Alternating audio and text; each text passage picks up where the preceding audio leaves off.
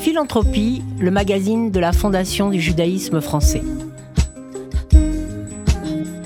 Préparé et présenté par Véronique Elfmals et Perrine Simonaou. Comme chaque mois, j'ai le plaisir de mettre à l'honneur, et les auditeurs en ont l'habitude maintenant, une de nos 87 fondations abritées par la Fondation du judaïsme français. Ce mois-ci, nous recevons Madame Sylvie Mor-Youssef, présidente de la fondation abritée par la Fondation du judaïsme français, Parcours de vie Viso France, créée en 2011. Vous avez pour objet dans votre fondation de faire de l'humanitaire et de mener des actions avec l'association Vision World en Israël. Vous soutenez les populations civiles et particulièrement les enfants contre les faits de guerre. Concrètement, plus que jamais en cette période de guerre entre Israël et le Hamas, la Fondation abritée Viso Parcours de Vie France se mobilise pour les populations civiles victimes des faits de guerre, et il y en a beaucoup. Des roquettes continuent inlassablement d'être envoyées sur Israël. La Fondation Parcours de Vie Viso France a principalement pour vocation à sécuriser les crèches en Israël. Bonjour madame, merci d'avoir accepté notre invitation. En tout premier temps, peut-être que vous pourriez vous présenter en, quelques mots pour que les auditeurs vous connaissent un petit peu. D'accord, donc euh, Sylvie Morioussef. Moi, j'ai un parcours en entreprise, je viens du monde de l'entreprise, où j'étais amenée à conduire un certain nombre de projets. Euh, et maintenant, je mets mon expérience et mon énergie au service d'associations et de projets. Et, là, ce qui m'intéresse particulièrement dans ce projet lié à la fondation donc Parcours de vie Viso France, c'est que nous aidons, comme vous venez si bien de le présenter, nous aidons les crèches Viso en Israël à être protégées des roquettes et en construisant ou rénovant des abris antimissiles. Euh, la dernière crèche dont nous venons de nous occuper. Alors, je crois qu'il y a deux temps, pardon de vous interrompre, je crois qu'il y a deux temps. C'est-à-dire que vous aviez tout un programme déjà avant le 7 octobre. Tout à fait. Donc j'ai envie de dire, on va, il y a eu, il y a deux grosses parts d'activité. Celle qui existait déjà avant le 7 octobre, qui était aussi pour euh, protéger les populations civiles. Mais j'ai envie de dire que malheureusement, quand on compare les deux situations, c'était plus calme, même si déjà il y avait de bonnes raisons de construire ce que vous construisez. Et puis donc, vous pouvez peut-être nous parler dans le premier temps ce que vous faisiez avant le 7 octobre et comment vous avez renforcé après. Tout à fait. Alors justement, j'allais venir à cette crèche Viso de Rolon, euh, qui est une crèche qui accueille euh, régulièrement donc 130 euh, enfants, dont 120 bébés. Et jusqu'à présent, cette crèche a été construite dans les années 50. Jusqu'à présent, les abris, c'était la cave. Donc, descendre 80 enfants en 90 secondes et leur faire descendre 17 marches pour les mettre à l'abri, on s'est rendu compte que ce n'était plus possible parce que depuis 2021, des roquettes sont tombées sur la ville de Holland, ce qui n'avait pas été le cas jusque-là. Et donc, nous nous sommes attelés à construire des abris antimissiles, parce qu'un abri antimissile, c'est 60-70 enfants maximum. Et comme cette crèche en accueille beaucoup plus, donc il en fallait deux. Donc nous nous sommes attelés à ça. Donc vous avez parlé de 90 secondes parce que c'est 90 secondes lorsqu'on est à Tel Aviv, c'est-à-dire euh, une minute et demie. Exactement. Mais lorsqu'on est plus proche des lieux de tir, comme à Sderot, voilà. il s'agit de quelques secondes. Exactement. C'est ce que je m'apprête à vous dire aussi. C'est quelques secondes jusqu'à 3 minutes. C'était avant le 7 octobre. Et Tel Aviv, c'était 90 secondes, une minute et demie pour euh, mettre plus de 80 bébés à l'abri, sachant que c'est 120 enfants de moins de 3 ans. Donc euh, on voit bien que c'est impossible. Et donc nous nous sommes attelés à euh, financer la construction de deux abris antimissiles. Là maintenant, depuis le 7 octobre, et je reviendrai tout de suite sur l'ensemble des activités de la Viso, mais depuis le 7 octobre, donc Viso Israël a regardé tous ces sites tout le pays d'Israël est concerné par ces attaques de roquettes. Il n'y a plus des zones plus concernées que d'autres, plus atteintes que d'autres. Et exponentiel aujourd'hui. Voilà. Alors, heureusement, la plupart des crèches ont des abris au même niveau et donc ça peut éventuellement être simplement des rénovations. Mais il se trouve qu'il y a quand même trois crèches qui vont, qui sont dans le même contexte qu'était la crèche de Rolonne et pour lequel il va falloir construire euh, des abris antimissiles. Alors, pour faire simple, un abri antimissile. Combien ça coûte? Voilà. C'est ça. ça coûte à peu près. Hein. Voilà, ça coûte à peu près construire construction complète 100 000 euros. Et avec la défiscalisation en passant par la fondation, bah, finalement pour les donateurs, ça correspond à donner 25 000 euros. Et donc, ça peut être un don, ça peut être une personne, ça peut être plusieurs personnes. Nous accueillons tous les dons au service de cette cause formidable. Voilà, donc ce que fait Viso depuis le 7 octobre. Donc Viso a 180 crèches. Quand vous dites Viso, c'est la fondation. Viso, euh, Viso pardon, en Israël. Vous faites bien de le préciser. C'est l'association. Euh, en Israël. En Israël. Elle a 180 crèches dans tout le pays. Elle accueille 15 000 enfants chaque jour. Évidemment, un certain nombre, la plupart des crèches ont été fermées le 7 octobre. Et très vite, il y en a 11 qui ont réouvert près des hôpitaux pour permettre au personnel soignant de continuer à travailler. Donc là, maintenant, aujourd'hui, quatre mois après, presque toutes les crèches ont réouvert, pas toutes, celles qui sont dans les zones les moins exposées. Donc ça, c'est la partie euh, crèche. Voilà. Et combien de temps il faut pour... Euh, parce que demain, quand on décide de, de, ou de créer, ou de construire, ou de, de, réaménager une combien de temps il faut? Alors pour la construction... Que vous avez dit combien ça coûte, mais combien de temps il faut Pour la construction elle-même, deux mois. Deux mois. Par contre, quand on construit de rien, il y a toutes les autorisations administratives avant. Et là, effectivement. Qui sont peut-être plus rapides aujourd'hui euh, au regard du contexte. On verra. On verra, c'est une situation tout à fait inédite. Donc, euh, donc ces abris antimissiles sont des abris qui, qui, qui protègent de l'attaque atomique, chimique également, c'est ça. chimique, ça. qui est aussi avec des revêtements particuliers. C'est vraiment euh, tous les cas de figure sont envisagés, sont envisagés pour, protéger les enfants. Exactement. La crèche précédente que nous avions rénovée, on avait notamment mis un système de filtration de l'air justement pour répondre à cette question que vous évoquez. Euh, la, rénovation d'un abri, ça avait coûté à peu près 20 000 euros. Donc, toujours si je reviens sur la question des fiscalisations, quand on fait un don à la fondation euh, Viso, abritée par la Fondation du judaïsme français, ça coûte en, en fait 5 000 euros puisque ça coûte 25% du prix, la défiscalisation, c'est 75%. Voilà, si on fait le ravalement de la façade avec euh, installation d'enduits spécifiques qui protègent les murs extérieurs de la crèche, là, on est plus à 45 000 euros, ce qui coûte réellement 12 000 avec la défiscalisation. C'est très important ce que vous nous dites parce que on donne de l'argent et souvent on ne connaît pas l'affectation et on a envie de savoir concrètement où va l'argent, où va notre don. On a envie, mm. quand on fait un don, on a non seulement on le fait parce que pour, des, pour une mm. histoire de philanthropie, on reviendra à la notion de philanthropie qui vous est chère, mais on le fait souvent, mais on aime bien avoir concrètement, comme on dit en hébreu, tarles, où va l'argent et comment Exactement. on, l'utilise. Alors, lorsqu'on parle de tous ces enfants, donc c'est des enfants qui ont de 0 à 3 ans, si c'est ça, exactement. on nous vient immédiatement la problématique du traumatisme. Tout du à fait. traumatisme, qu'est-ce qui se passe? Parce que ces enfants, quand on les déplace, ils sentent évidemment, c'est des éponges, ils sentent euh, tout ce qui se passe. Alors, est-ce que votre euh, Fondation Abrité a aussi des projets ou a aussi réfléchi à des, à des, problématiques d'ordre psychologique? Tout à fait. Alors, on l'a déjà fait par le passé, d'aider euh, à la résilience D'ailleurs, Viso a un programme en Israël, Viso a un programme qui s'appelle OSEN, c'est un programme d'aide à la résilience, qui est très différent selon qu'on s'adresse à des tout petits ou à des jeunes, des enfants, des, adolescents. Quand on s'adresse à des tout petits, mais vraiment des tout petits bébés, on parle d'aide à la respiration. On pourrait parler de yoga, mais c'est simplement d'aider la maman à apprendre à calmer son enfant en étant elle calmée d'abord, en, lui apprenant à respirer pour être en mesure d'apaiser son enfant, parce que toutes les études montrent que plus la maman est inquiète, plus le bébé est inquiet. Ça, c'est la partie pour les tout petits. Maintenant, pour les plus grands... Où il y a peut-être la verbalisation Aussi. À trois ans, on parle. Oui, alors là, je parlais des tout petits, des bébés, mais effectivement, pour les plus grands, c'est des, des, thérapies par le jeu, où euh, on apprend effectivement euh, aux parents à jouer avec les enfants à certains types de jeux, avec des psychologues, avec des thérapeutes, pour euh, effectivement calmer les enfants. Et pour les plus jeunes, plus, pardon, pour les plus âgés, euh, il y a tout un programme qui existe depuis 2013 en Israël, justement parce que les jeunes peuvent être aussi soumis à ce stress lié à tout. Alors au début, il y a depuis dix ans, c'était essentiellement dans le sud, tous ceux qui étaient proches de Sderot et qui étaient euh, soumis à des sirènes régulières. Et euh, ce programme, pareil, de la même façon, on apprend aux jeunes à gérer ce stress.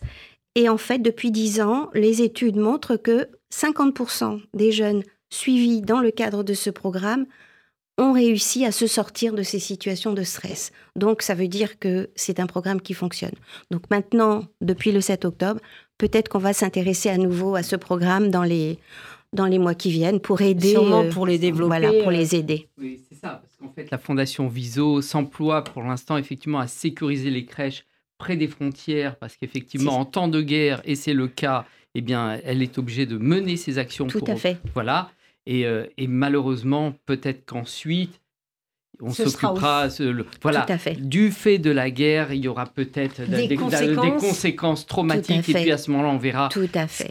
C'est terrible. Tout à fait. Oui, donc euh, ce sera toujours les conséquences de ces faits de guerre, et d'où notre présence, parce que vous avez un rôle humanitaire qui est, qui est extrêmement important. Voilà. Alors, vous êtes aussi présent en France, parce que vous avez une conscience aiguë de, de ce que sont, les, de ce que sont les, les difficultés pour les enfants. Alors, la Fondation du judaïsme français a cette année, en 2023, 24, notre programme 2024 que nous allons euh, présenter, c'était soutenir le village des enfants extraordinaires, qui est un village très particulier parce que là aussi, ce sont des enfants qui sont en grande difficulté, pas les mêmes. C'est des enfants qui sont exclus de par leur handicap de toutes les structures euh, scolaires.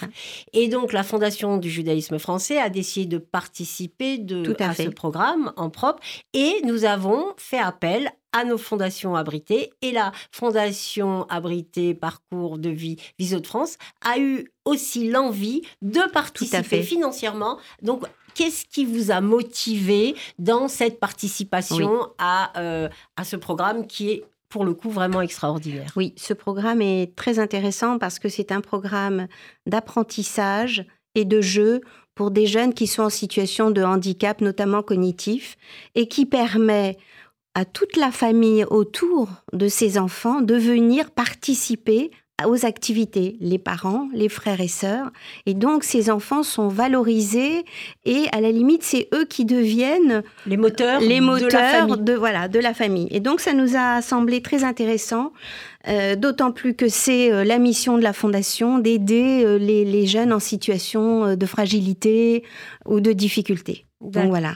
Alors, quand on a préparé l'émission en quelques, en quelques minutes, je vous avais demandé de, vous présenter en, en, quelques instants et parallèlement, j'ai l'habitude de demander à nos invités leur définition de la philanthropie puisque c'est le cœur, Tout à fait. De, le sens de cette émission. Tout à fait. Et vous m'avez répondu, mais l'un est lié à l'autre. Donc vous m'avez beaucoup euh, interloqué. Donc je voudrais pour savoir en quoi votre parcours de vie est lié à la philanthropie.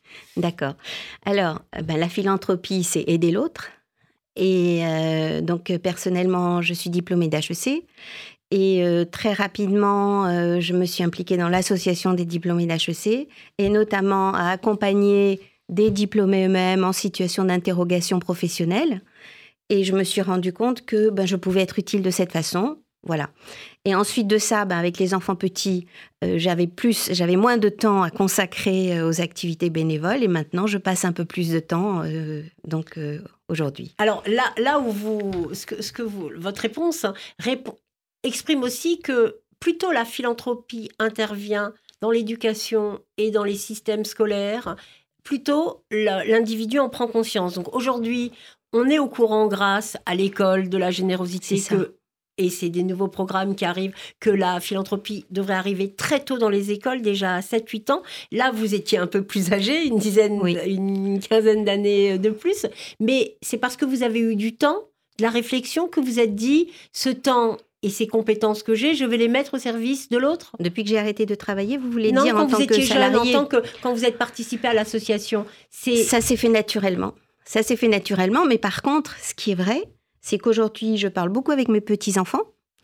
Et donc, je cite leurs noms Naomi, Léa, Eva, Ava, Shai et Anouk. Et j'espère qu'un jour, eux aussi auront envie d'aider les autres, parce que je leur raconte ce que je fais et je sens un vif intérêt de leur part. Donc c'est vrai, vous, ça rejoint ce que vous dites, vous m'avez tendu la perche, c'est vrai qu'il faut commencer tôt, je suis d'accord avec vous. Alors en plus, vous donnez de votre temps, parce que je crois que vous les gardez, en plus c'est les, les, vacances, donc vous, ça. Vous, nous avez offert ce temps qui vaut de l'or, parce que vous l'avez pris à, à, vos petits-enfants. En tout cas, voilà, on, pour revenir à un sujet plus sérieux, vos, la Fondation Abrité Parcours euh, de Viviso de France en temps de guerre, en temps de faits marquants, aide les populations civiles et aide. Vous avez choisi le créneau des crèches et des tout petits. C'est ça. Et nous sommes très fiers de vous accueillir. Voilà. Merci. Merci à vous. Voilà, comme d'habitude, pour ne pas changer les bonnes habitudes, nous allons recevoir et écouter Rémi Serrouillat avec sa chronique euh, aujourd'hui sur... Eh bien, bonjour Véronique, Madame Youssef, euh, bonjour. Félicitations en tout cas pour les actions sociales que vous menez en France. Effectivement, en ces moments difficiles en Israël de guerre, euh, encore félicitations pour vos actions humanitaires. Voilà. Alors, effectivement, de quoi je vais parler? Eh ben, On s'interroge chaque ben semaine et on a hâte. dans les bonnes organisations, au premier trimestre, on rend compte aux donateurs de l'activité de l'année écoulée. Donc, c'est pour moi l'occasion de vous présenter la Fondation du judaïsme français, ses chiffres clés et ses réalisations, en tout cas une partie des réalisations. Alors, pour ceux qui ne nous connaissent pas encore, la Fondation du judaïsme français est un organisme reconnu d'utilité publique qui s'est donné pour objectif de soutenir des projets dans les domaines de la culture, de l'éducation et bien sûr, on en parlait tout à l'heure, des causes à caractère social et humanitaire. Notre fondation est un acteur majeur de la philanthropie qui se classe parmi les trois premières fondations abritantes de France, avec 87 fondations abritées, plus de 23 millions de dons reçus en 2023 et 24 millions d'aides financières versées cette année à des associations. Et oui, car compte tenu de la situation précaire en France et en Israël, nous avons puisé dans nos réserves. Alors, nos aides financières concernent les personnes âgées, l'enfance handicapée, les bourses cantines, les aides alimentaires pour les plus démunis, mais aussi des actions dans les domaines liés à l'éducation et à la culture. Et puis, bien sûr, particulièrement depuis le 7 octobre, nous menons des actions de solidarité en Israël. Nous avons fourni différents matériels de soins, des ventilateurs de réanimation, des moniteurs de soins intensifs au service de secours d'urgence. Nous avons également fourni des produits d'hygiène et des médicaments destinés aux populations évacuées des localités entourant Gaza. Voilà donc pour l'activité de l'année 2023. Bien évidemment, la liste n'est pas exhaustive. Mais allons plus loin dans la description de la fondation du judaïsme français. On parle de fondation abritante. Mais de, quoi s'agit-il exactement? Eh bien, la particularité de notre fondation réside dans sa capacité juridique à abriter d'autres fondations, comme la fondation Viso c'est-à-dire de permettre à des particuliers ou des institutions de créer leur propre fondation au sein de la fondation du judaïsme français. En créant une fondation abritée, le donateur se donne les moyens de transmettre aux générations futures les valeurs qui ont tracé sa vie. Et plutôt que d'être un simple donateur qui va verser un don à une association, il dispose à travers sa fondation d'un outil qui va lui permettre de participer directement à la vie sociale de la cité. Il bénéficiera de l'ensemble du savoir-faire de l'équipe de la Fondation en termes de gestion, de suivi des actions de mécénat, de conseil de juridique et d'avantages fiscaux. Alors, si vous avez un projet, appelez-moi, je serai ravi de pouvoir vous renseigner. À très bientôt. Merci Rémi. Comme chaque semaine, en seconde partie d'émission, nous avons la chance d'avoir euh, Perrine Simon-Naoum qui interview un invité de marque et cette semaine, il s'agit de Philippe Sansonetti. Philippe Sansonetti, bonjour. Bonjour. Vous êtes médecin, chercheur en microbiologie, membre de l'Académie des sciences, professeur émérite au Collège de France, où vous avez occupé la chaire de microbiologie et maladies infectieuses. Et euh, vous nous livrez euh, cette semaine une somme aux éditions Odile Jacob, un livre intitulé Microbes sans frontières. Alors, on l'aura compris euh, à entendre le titre de ce livre, nous n'irons pas du côté des microbes.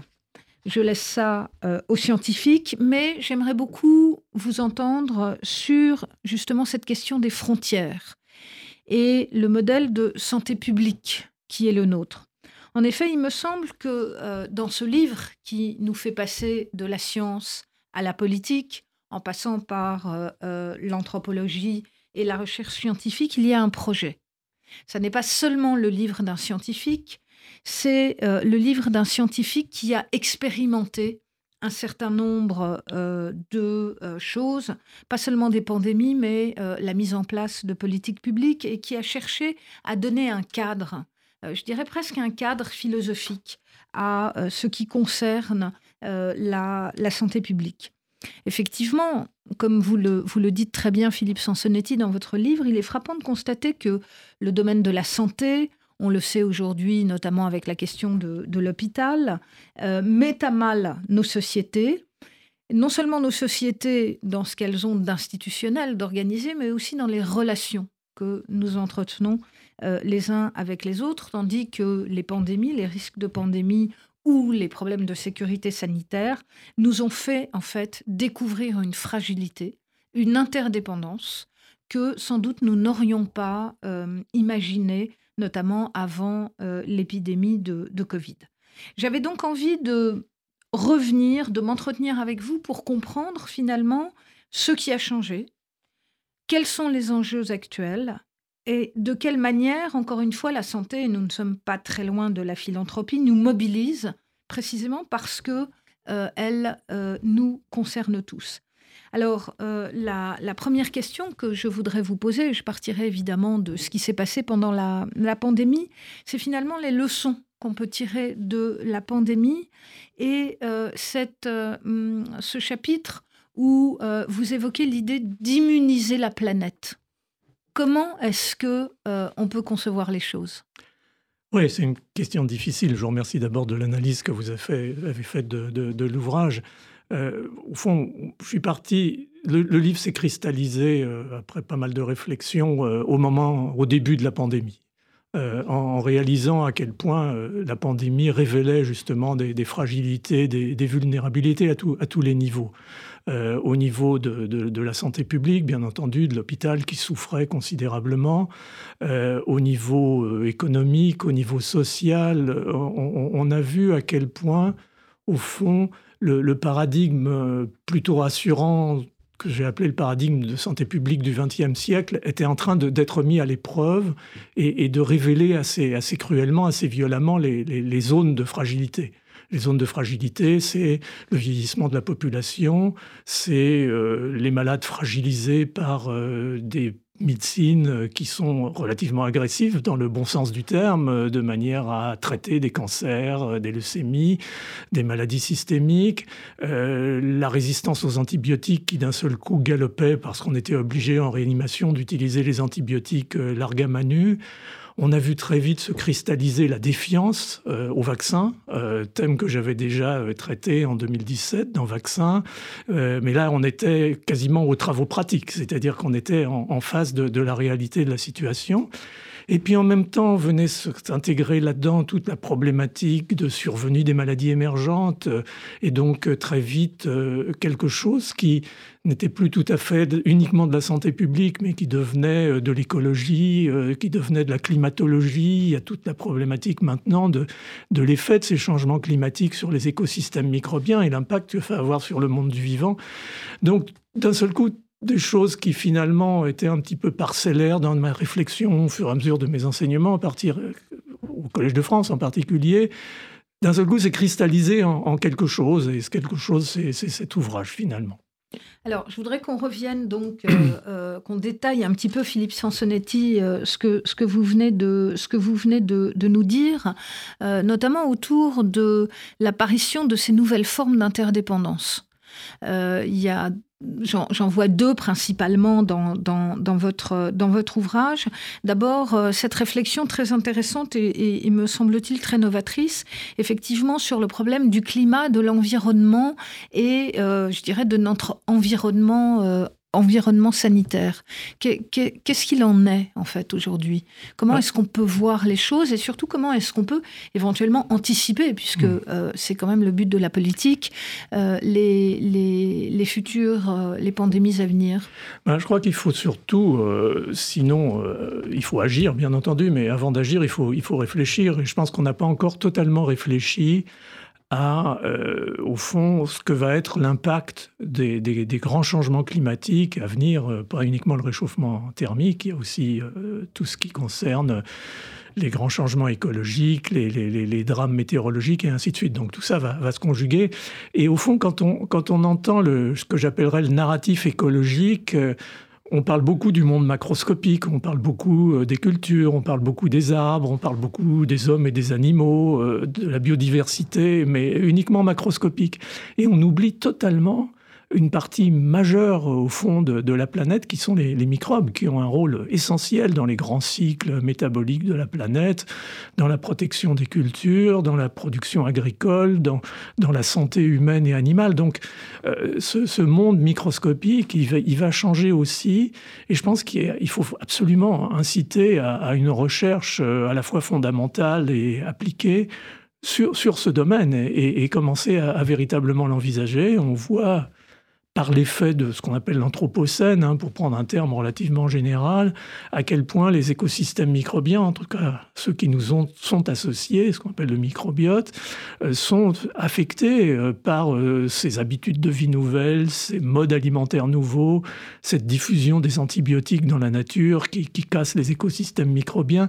Donc il y, y a, tout un tas de paramètres qui, à l'époque de l'intelligence artificielle, vont bien finir par pouvoir se, résoudre en, une équation, euh, sinon simple, en tout cas euh, compréhensible, pour, pour inciter à, des, politiques, euh, mais des politiques qui ne soient pas des politiques réactives, comme on le voit énormément, mais des politiques qui se fondent sur un vrai raisonnement scientifique.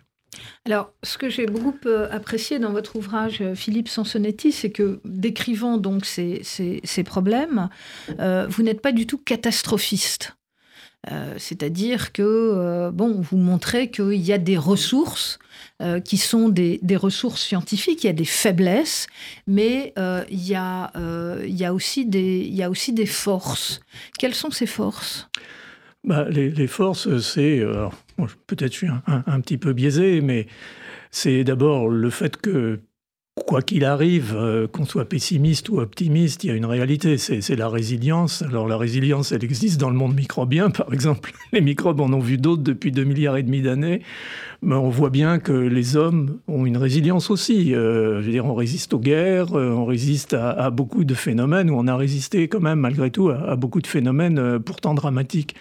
Donc je pense que l'homme a la ressource, s'il se mobilise euh, de façon pertinente de, pouvoir réussir.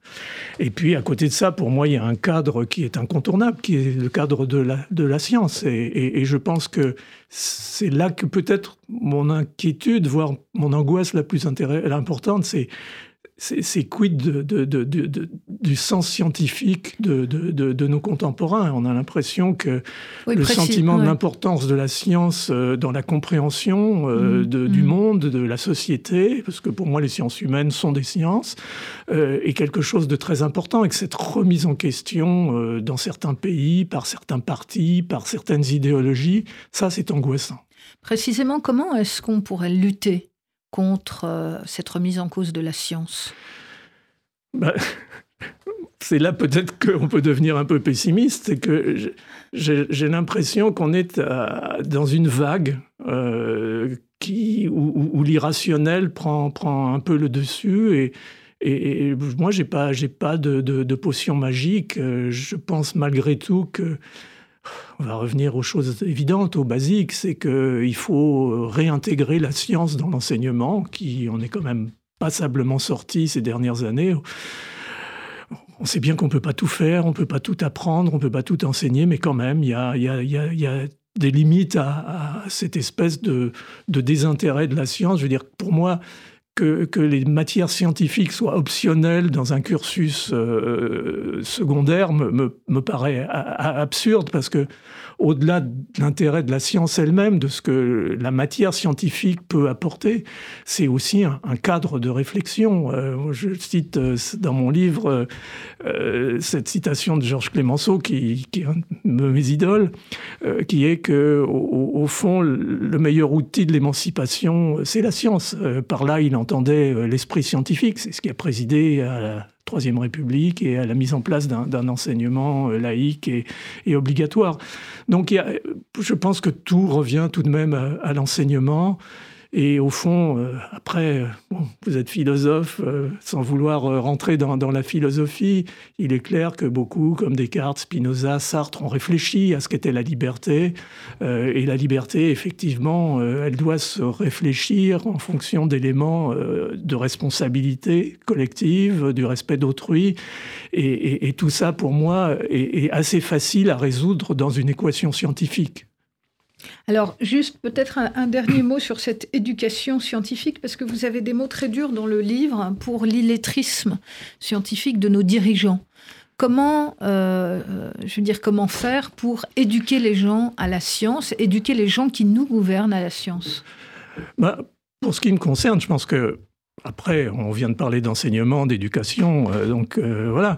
Non, il y, a, un côté clonal euh, chez nos dirigeants, si je puis dire, en matière d'enseignement, d'école dans lesquelles ils sont passés, qui fait que je crois qu'ils ont oublié en cours de route, ou on a oublié en cours de route de, leur enseigner ce qu'était la, la, science et, au fond les, défis qu'elle pouvait apporter pour l'organisation de, de, la cité, pour l'organisation d'un pays.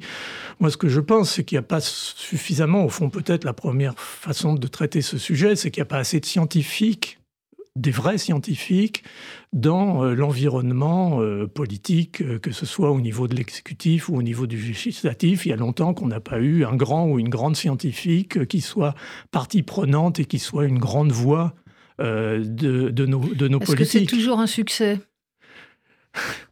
Ça, c'est une question méchante. Euh, je pense qu'une personne, une hirondelle ne fait pas le printemps. Je pense que c'est un, un, un, état d'esprit. Mais mm. il faut quand même pouvoir réaliser. Je sais bien que la vie du politique est difficile parce qu'il faut être en permanence réactif à, des sujets qui sont, qui sont importants, qui sont des sujets sociétaux.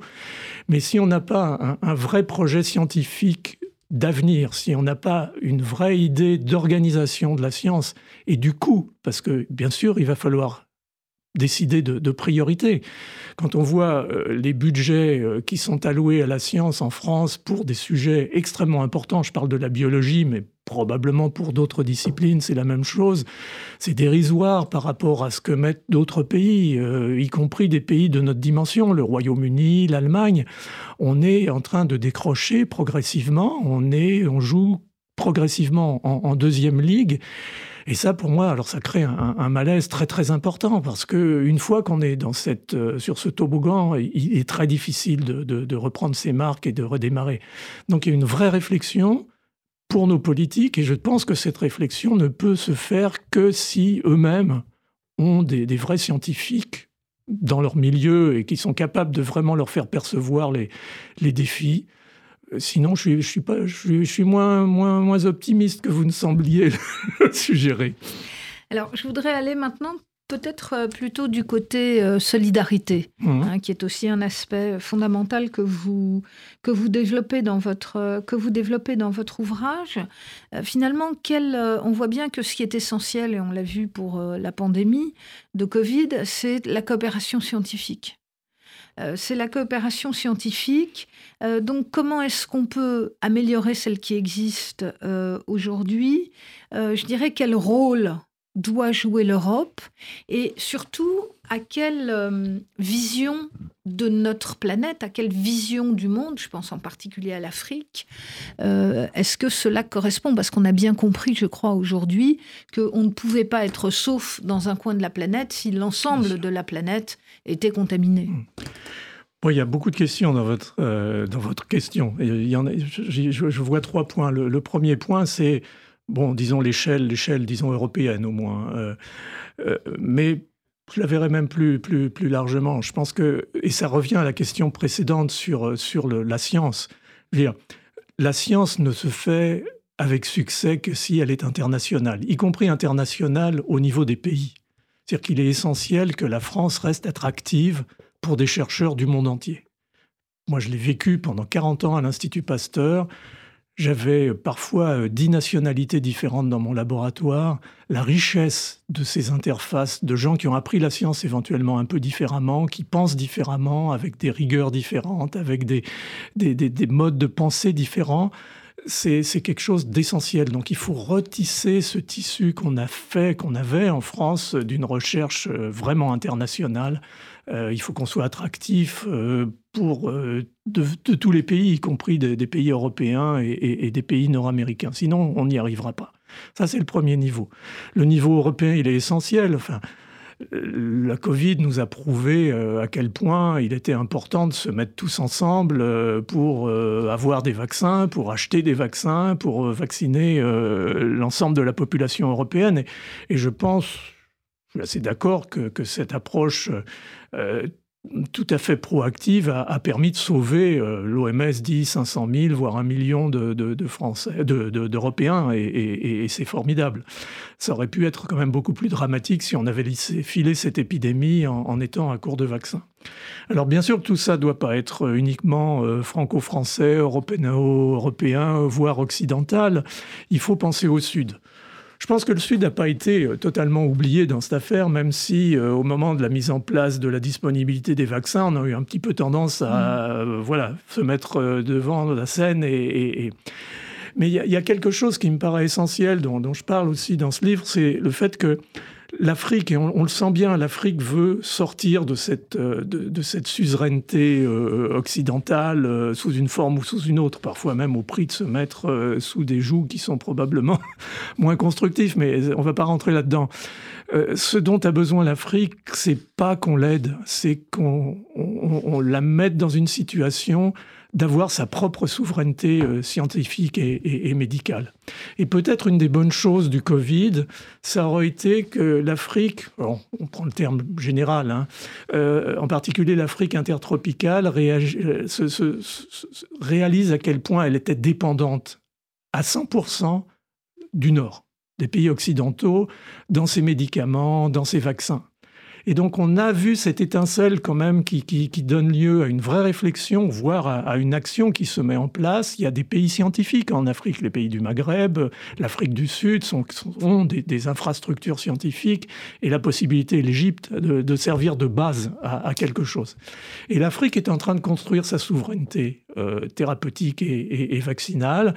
Les objectifs, c'est 60% des vaccins seront faits en Afrique d'ici 2030. On y croit, on n'y croit pas, c'est pas le problème. Le problème, c'est que les choses sont en marche et il faut le comprendre et il faut trouver la bonne manière de les aider, les Africains, mais au bon sens du terme. C'est-à-dire pas de les aider en leur faisant des prix euh, sur les médicaments, mais de les aider à construire une vraie science africaine, appelons-la, et, bien sûr une vraie biotechnologie, euh, une vraie... des pays non faits comme l'Inde, par exemple. Et, l'Inde fait des vaccins et vend des vaccins maintenant sur le marché international avec des prix qui sont d'ailleurs plus intéressants que, certains autres vaccins venant d'autres pays. Mais donc il y, y, a quelque chose à construire là avec l'Afrique, mais il faut qu'on change notre logiciel. Alors peut-être euh, une dernière question, euh, Philippe Sansonetti. Je rappelle qu'on parle de votre ouvrage qui vient de paraître aux éditions Odile Jacob, euh, Microbes sans frontières, et que nos auditeurs ne doivent pas seulement considérer comme un ouvrage scientifique, mais je dirais, ou alors un ouvrage scientifique au bon sens du terme, c'est-à-dire qui va du plus petit au plus grand, c'est-à-dire du microbe finalement à la, à la planète et à la gestion de la planète. Comment est-ce qu'on organise la solidarité dans nos sociétés? Parce que euh, vous aviez, vous avez vous-même rappelé qu'en 2017, vous avez publié ce livre Vaccin. Euh, on a vu que l'un des problèmes que nous avions, c'était les antivax. Euh, comment comment fait-on quand on n'arrive pas à convaincre les gens Est-ce qu'il faut des mesures autoritaires? Est-ce qu'il faut... Et là encore, on a vu que le, la maladie bousculait finalement euh, la vision que nous avions du fonctionnement de nos sociétés où mmh. euh, les plus petits étaient souvent euh, très très utiles par rapport aux plus gros peut-être. Bien sûr.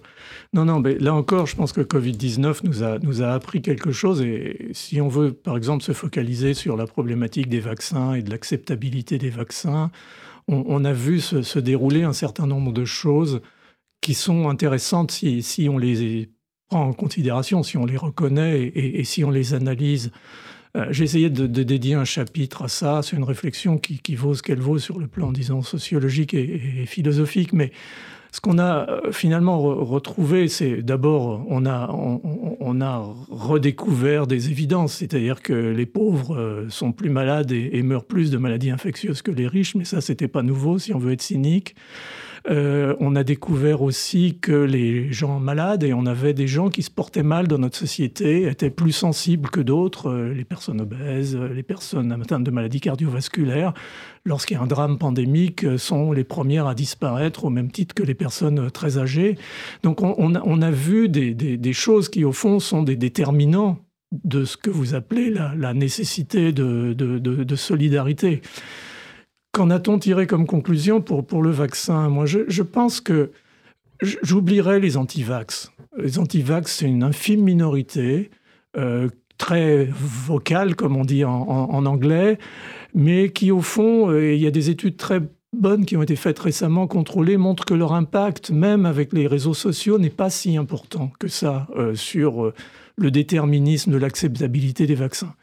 Je pense que ce qu'on a vu malheureusement se développer euh, dans cette période de, Covid-19, c'est plus, disons, le vaccin ou, les mesures de santé publique en général se retrouvant otages de décisions d'un État euh, dans lequel on n'a pas nécessairement confiance. La confiance, c'est un, truc, euh, entre guillemets, extrêmement fragile ça nécessite que finalement la population voit une compétence euh, de, l'État, voit une bienveillance vis-à-vis des citoyens, voit une absence de conflit d'intérêts avec les grandes entreprises, les grandes industries du vaccin, du médicament.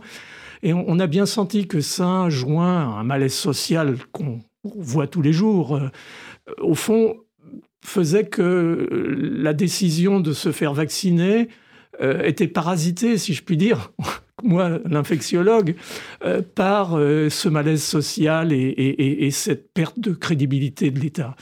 Et ça, ça fait peur parce que comment, encore une fois, ça revient à une des questions que vous posiez, comment rétablir cette confiance? Parce que la santé publique, on s'est aperçu, en était un élément, au même titre que d'autres éléments du, système socio-économique en général. Quand on regarde l'histoire, c'est pas une surprise. On l'a vu euh, dans mm. l'Angleterre du 19e siècle avec la vaccination contre la variole, euh, les, émeutes sociales euh, dans les villes du nord de l'Angleterre, parce que Londres, le Parlement décidait de tout ça à loin, sans vraiment consulter. Il, y a, en permanence, la, confiance dans l'État est mise en tension et, et, la santé publique en fait partie comme le reste. Et, encore une fois, euh, je pense qu'il faut rétablir un système cohérent. L'hôpital est fragile, il faut le défendre, mais il faut aussi le protéger. Le protéger, c'est avec la prévention. La médecine préventive en France est encore embryonnaire. La France n'a jamais été un vrai pays de prévention, comme certains pays anglo-saxons, pays du nord de l'Europe, par exemple. Moi, quand je fais le bilan de tout ce qu'il y a à faire, je suis quand même un petit peu inquiet. Bon, écoutez, on finira sur ce sentiment d'inquiétude. Euh, je renvoie nos auditeurs donc à ce livre absolument formidable, euh, Microbes sans frontières, euh, qui vous fera voyager dans tout ce qui est, ce qui constitue notre environnement et les problèmes que nous pouvons rencontrer. Mais je maintiens, bon, peut-être vous, vous ne serez pas d'accord avec mon idée d'optimisme, mais en tout cas, je dirais un réalisme qui permet quand même de, de proposer des pistes. Merci beaucoup beaucoup, euh, Philippe Sansonetti. Merci à vous.